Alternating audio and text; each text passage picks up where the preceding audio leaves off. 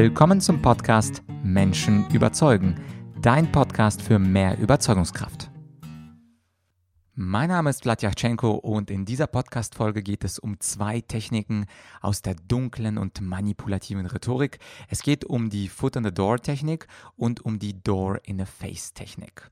Und wenn du diesen Podcast schon ein paar Wochen oder Monate hörst, dann weißt du, ich habe diese zwei Rubriken. Einmal die dunkle Rhetorik, die manipulativ und unsichtbar ist und einmal die weiße Rhetorik, die transparent, ehrlich und fair ist. Und hin und wieder veröffentliche ich eben eine Kategorie oder eine Podcast-Folge zur einen oder zu der anderen Rhetorik.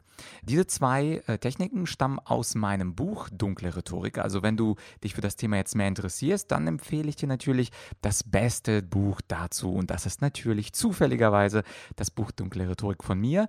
Und zum Ausgleich zu diesem dunklen und manipulativen gibt es auch in ein paar Monaten auch beim Goldmann Verlag mein Buch Weiße Rhetorik. Das kann man übrigens auf Amazon schon vorbestellen.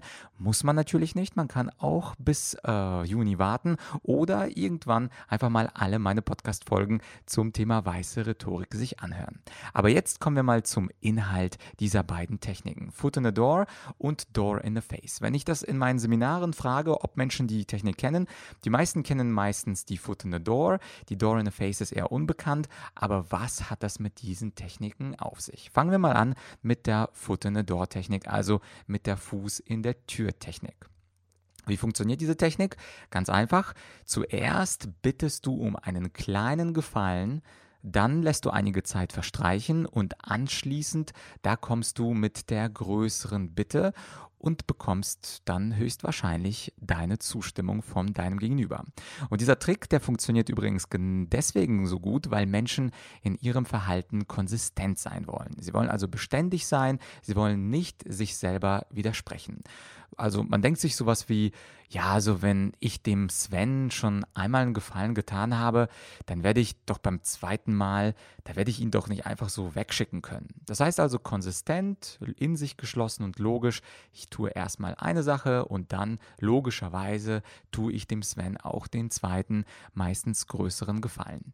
Und das klassische Experiment dazu, äh, was die Konsistenz oder das Konsistenzprinzip so schön veranschaulicht hat, das hat stattgefunden in Kalifornien. Und zwar hat man ein paar Amerikaner gefragt, ja, entschuldigen Sie bitte, dürfen wir ein relativ großes Schild mit der Aufschrift Fahren Sie vorsichtig aufstellen? Und zwar einfach in Ihrem Vorgarten, weil Ihr Grundstück, das ist an der Ecke und wenn da die Autos ähm, diese Aufschrift sehen, dann fahren sie äh, langsamer und das ist ja für alle besser. Und 17 Prozent sagten ja, nur 17 Prozent sagten ja. Und diese Zahl wird gleich wichtig, denn bei einer anderen Gruppe von Grundstücksbesitzern in einem Nachbarsdorf, gleiche Region Kalifornien, war die Zustimmung zu diesem Warnschild einfach viel größer. Zwar, und zwar nicht 17 Prozent, sondern ganze 76 Prozent der Befragten ließen bei sich dieses Warnschild aufstellen. Also wir haben einmal das Warnschild nur 17 Prozent in Dorf 1 und 76 Prozent, also die große, große Mehrheit äh, in dem Dorf 2. Was war bei der zweiten Gruppe anders? Warum haben so viele Leute zugestimmt? Ganz einfach. Einige Wochen zuvor hatten die Wissenschaftler gefragt, ob sie einen klitzekleinen Sticker ans Küchenfenster kleben dürften. Und auf diesem Sticker stand, sei ein vorsichtiger Fahrer. Das, also diesen Sticker, der hat eigentlich gar keinen Sinn gemacht, weil man kann ja diesen kleinen Sticker nicht sehen als Autofahrer. Aber darüber haben sich jetzt die Amis, die am äh, Experiment teilgenommen haben, keine großen Gedanken gemacht. Und dann kamen die Wissenschaftler nach einiger Zeit wieder und fragten, ob sie dieses große Schild fahren Sie vorsichtig aufstellen konnten. Und hier war die Zustimmung überragend. Also statt 17 Prozent ganze 76 Prozent. Die zweite Gruppe wollte also konsistent handeln zu ihrer ersten Entscheidung. Und man nennt dieses Konsistenzprinzip übrigens manchmal auch den Benjamin Franklin-Effekt. Und Franklin, der stellte schon im 18. Jahrhundert fest, jemand, der dir mal eine Freundlichkeit erwiesen hat, ist eher bereit, dir eine weitere Freundlichkeit zu erweisen, als jemand, ähm, den du zum ersten Mal fragst. Und ein Tipp aus dem Alltag ist, wenn du möchtest, dass jemand dir beim Umzug hilft, dann frage nicht sofort, ob er am Sonntag äh, den ganzen Tag für dich Zeit hat, sondern frag einfach vorher, ähm, äh, oder sag besser, dass du in ein paar Tagen umziehst und dass du gerne ein Rad hättest, wo man gut Möbel oder Sofa, Sofas kaufen kann. Und diesen kleinen Gefallen, den wird natürlich der Gefragte nicht abschlagen. Also Tipps äh, mal eben kurz sagen, wo er seine Möbel gekauft hat oder was er farblich empfiehlt. Das ist, das ist ja ganz einfach. Aber diese Person steht dann mit dem Thema Umzug schon mal geistig in Verbindung, fühlt sich gegebenenfalls sogar ein wenig verantwortlich für deine Entscheidung und naja, er hat ja den Einrichtungstipps gegeben und einige Tage danach, da bittest du ihn, dir beim Tragen zu helfen. Und jetzt Nachdem du also diese Konsistenz ausgelöst hast, er hat dir schon mal theoretische Tipps gegeben, da ist die Wahrscheinlichkeit viel höher, dass er dich auch tatkräftig unterstützen wird. Und nochmal, das heißt nicht, dass mit hundertprozentiger Wahrscheinlichkeit der Freund dir helfen wird beim Umzug. Es gibt auch Leute, die sagen, nee, also theoretisch helfe ich dir, aber praktisch, äh, nee, danke, das kannst du selber machen oder für wie viel Euro auch immer pro Stunde dir einen äh, Umzugsdienst äh, engagieren. Aber in das Experiment hat gezeigt von 17 auf 76 Prozent. Das heißt, in drei von vier Fällen hast du eine ziemlich gute Möglichkeit, dass dir jemand hilft. Und in dem Experiment wurden ja auch Unbekannte von Wissenschaftlern gefragt. In deinem Fall äh, beim Thema Umzug wäre das äh, ja kein Unbekannter, sondern ein Kumpel, ein Freund, vielleicht auch ein guter Freund. Insofern wird die Zustimmungswahrscheinlichkeit da nach meiner Einschätzung natürlich höher sein als diese 76 Prozent im Experiment. Ja, und das war der langsam den Fuß in die Tür stellen, Foot in the Door Technik, sehr schöne Technik aus dem Bereich der dunklen Rhetorik. Und natürlich weißt du äh, bei der dunklen Rhetorik, wenn du jetzt diesen Trick kennst und dich jemand nach einem kleinen Gefallen fragt, vielleicht bist du ja jemand, der die dunkle Rhetorik gerne kennenlernen möchte, aber nicht selber anwenden möchte, da möchte ich zur Widerlegung dir den Tipp geben, wenn du nach einem kleinen Gefallen gebeten wirst, dann kannst du diesen Gefallen Gefallen natürlich tun, also einen Ratschlag geben. Aber wenn der andere dann diesen Trick bei dir anwendet und sagt, ja, ähm, dann kannst du mir auch mit dem Umzug helfen, dann würde ich dir sagen, wenn du dich gegen dunkle Rhetorik wehren möchtest, wisse, dass äh, es einen großen Unterschied gibt zwischen kleinen und großen Bitten. Und es gibt einen sehr, sehr schönen, ein, ein, ein Zitat, eins meiner Lieblingszitate von Bertolt Brecht, der da gesagt hat, wer A sagt, muss nicht B sagen, er kann auch einsehen, dass A falsch war. Oder auf unsere Situation bezogen, wer einen Tipp gibt, muss nicht auch tatkräftig mithelfen. Das heißt also, mach einen großes, großen Cut, einen großen Unterschied zwischen einer kleinen und großen Bitte und lass dich nicht mit dieser Foot in the Door Technik zu etwas überreden, was du in Wirklichkeit gar nicht mochtest. Und jetzt wird es Zeit für unsere zweite Technik. Die ist weithin unbekannt, aber umso schöner, dass ich sie dir in dieser Podcast-Folge offenbare. Und das ist die Door in a Face Technik oder man könnte sie auch nennen mit der Tür ins Haus fallen Technik. Bei dieser Technik, da fragst du um etwas super Großes, wo du davon ausgehen kannst, dass der andere nicht zustimmen wird. Also du weißt, dass der andere Nein sagt, aber dann ruderst du ein wenig zurück. Also du schlägst quasi die Tür ähm, ins Haus äh, oder Door in the Face, also mit der Tür ins Gesicht, schockst den anderen mit einer übergroßen Bitte und anschließend ruderst du zurück. Also es funktioniert sozusagen genau umgekehrt als bei der äh, äh, Foot in the Door Technik, wo du ja nach was ganz, ganz Kleinem fragst. Und auch dazu gibt es ein sehr überzeugendes psychologisches Experiment. Man hatte nämlich eine Gruppe von Studenten gefragt, ob sie einen Tagestrip mit jugendlichen Straftätern machen und sie währenddessen beaufsichtigen würden. Natürlich unbezahlt. Das heißt also, stell dir vor, jemand fragt dich, würdest du einen Tagestrip mit jugendlichen Straftätern machen, unbezahlt? Und Wahrscheinlich würdest du sagen, nö, da habe ich keine Lust zu. Und so war auch das Ergebnis in der Studie. Und bei der Studie haben 83 Prozent der Teilnehmer gesagt, dass sie diesen Tagestrip nicht machen wollen. Aus einer anderen Gruppe stimmten die Studenten dreimal häufiger zu, diesen Tagestrip mitzumachen. Was ist da passiert?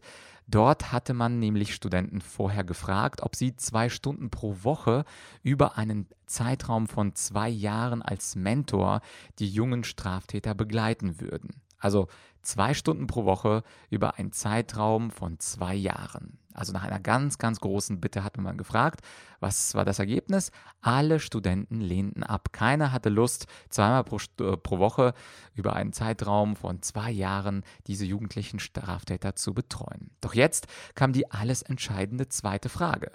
würdet ihr denn einmalig mit den Delinquenten in den Zoo gehen? Und plötzlich stimmte die Hälfte der Leute zu. Also, beim ersten Prozent sagten nur 17 Prozent ja, beim zweiten Experiment sagten 50 Prozent ja und die Hälfte stimmte zu, äh, äh diesen Tagestrip zu machen. Also zurück zu unserem Alltagsbeispiel mit dem Umzug. Bitte deinen Freund nicht sofort dir zwei Stunden beim Umzug zu helfen, sondern frag ihn zunächst nur, ob er den ganzen Samstag Zeit hat oder vielleicht sogar, äh, ob er das ganze Wochenende, Samstag und Sonntag Zeit hat, dir ganz ausführlich sowohl beim Kauf, beim Umzug, aber auch beim Aufbau der Möbel zu helfen. Was wird er tun? Naja, höchstwahrscheinlich wird er verneinen. Niemand, es sei denn, es ist vielleicht ein bester Freund, eine beste Freundin, niemand hat Lust, sein ganzes Wochenende zu opfern. Und jetzt fragst du ihn, ob er nur ein Stündchen helfen könnte. Und wir wissen ja alle aus Erfahrung, dass aus einer Stunde schnell auch mal zwei, drei und vier werden können. Und mit größerer Wahrscheinlichkeit, mit dreifacher Wahrscheinlichkeit, wird dein Freund, deine Freundin zustimmen, dir bei dem Umzug zu helfen. Das psychologische Prinzip übrigens hinter diesem Door in a Face ist der sogenannte Kontrasteffekt. Kontrasteffekt bedeutet, verglichen mit einem ganzen Tag scheint eine, zwei Stunden im Kontrast sehr wenig zu sein und verglichen mit einer zweijährigen regelmäßigen Betreuung junger Krimineller erscheint wiederum ein Tag im Zoo ziemlich kurz. Also der Kontrast, der manipuliert uns und mit dem Kontrasteffekt versuchen uns natürlich auch Menschen zu manipulieren und das gehört selbstverständlich zum Bereich der dunklen Rhetorik, wo wir also mit dunklen Tricks unseren Freund, unseren Kollegen oder unseren Chef versuchen zu manipulieren. Und wenn du, wie gesagt, die dunkle Rhetorik nicht zum Angriff, sondern zur Verteidigung nutzen möchtest, dann auch hier mein Tipp. Lass dich nicht durch diesen Kontrasteffekt einlullen und das kannst du dadurch schaffen, indem du jeden Vorschlag deines Gegenübers, egal ob Chef, ob Mutter, ob Vater, ob Kollege, dass du jeden Vorschlag einzeln betrachtest. Und das, der Kontrasteffekt funktioniert deswegen, weil wir genau hintereinander diese große Bitte, die kleine Bitte ähm, hintereinander stellen und dann denken wir, ja, im Vergleich zum ersten ist das zweite ja gar nicht mehr so viel. Doch Betrachte jeden Vorschlag einzeln und das bedeutet, selbst beim zweiten kleineren Vorschlag, wenn du so einen inneren Widerstand verspürst und sagst, nee, auch wenn das nur eine halbe Stunde dauert, darauf habe ich gar keine Lust, dann lass dich nicht manipulieren und beantworte jeden Vorschlag einzeln und auch den kleinen Vorschlag, wenn du keine Lust darauf hast, sagst du einfach mal Nein. Und das kannst du natürlich äh, hart in der Sache und weich zur Person sagen, also ein bisschen weicher, diplomatischer formulieren und sagen, nee, sorry, da habe ich jetzt leider keine Lust zu oder nee, sorry, da habe ich jetzt absolut keine Zeit dafür. Und ein bisschen lächeln und das Nein sagen ist natürlich auch eine Kunst für sich. Eigentlich könnte ich auch dazu eine separate Solo-Folge aufnehmen. Das notiere ich mir gleich mal nach, nach der Aufnahme. Eine Podcast-Folge zum geschickt Nein sagen, aber auf jeden Fall jeden Vorschlag getrennt betrachten und sich nicht durch diesen Kontrasteffekt einlullen lassen.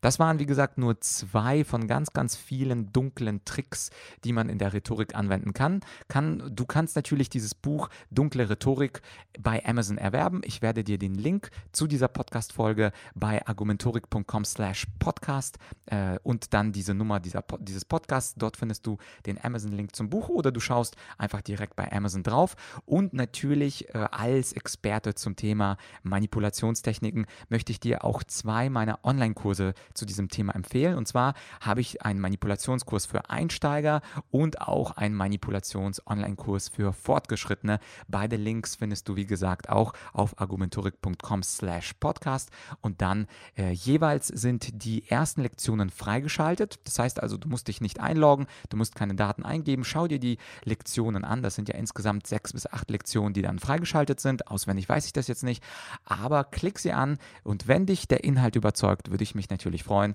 wenn wir uns in den Online-Kursen zum Thema Manipulation wiedersehen. Für diesmal war es das. Wenn du mir einen kleinen Gefallen tun möchtest, dann teile diese Folge mit einem Freund, einer Freundin, vielleicht auch mit jemandem, der hin und wieder mal manipuliert wird von seinen Freunden und von seinen Kollegen, denn diese Folge wird ihn natürlich dazu befähigen oder wird sie natürlich dazu befähigen, nicht mehr auf diese dunklen Tricks hereinzufallen. Das wäre eine große Freude, wenn wir diese Podcast-Folge beide streuen, damit einfach Menschen wissen, was ist dunkle Rhetorik und wie lasse ich mich nicht davon manipulieren. Und wenn du mir einen zweiten kleinen Gefallen tun willst, dann würde ich mich natürlich auch über eine Bewertung bei iTunes freuen.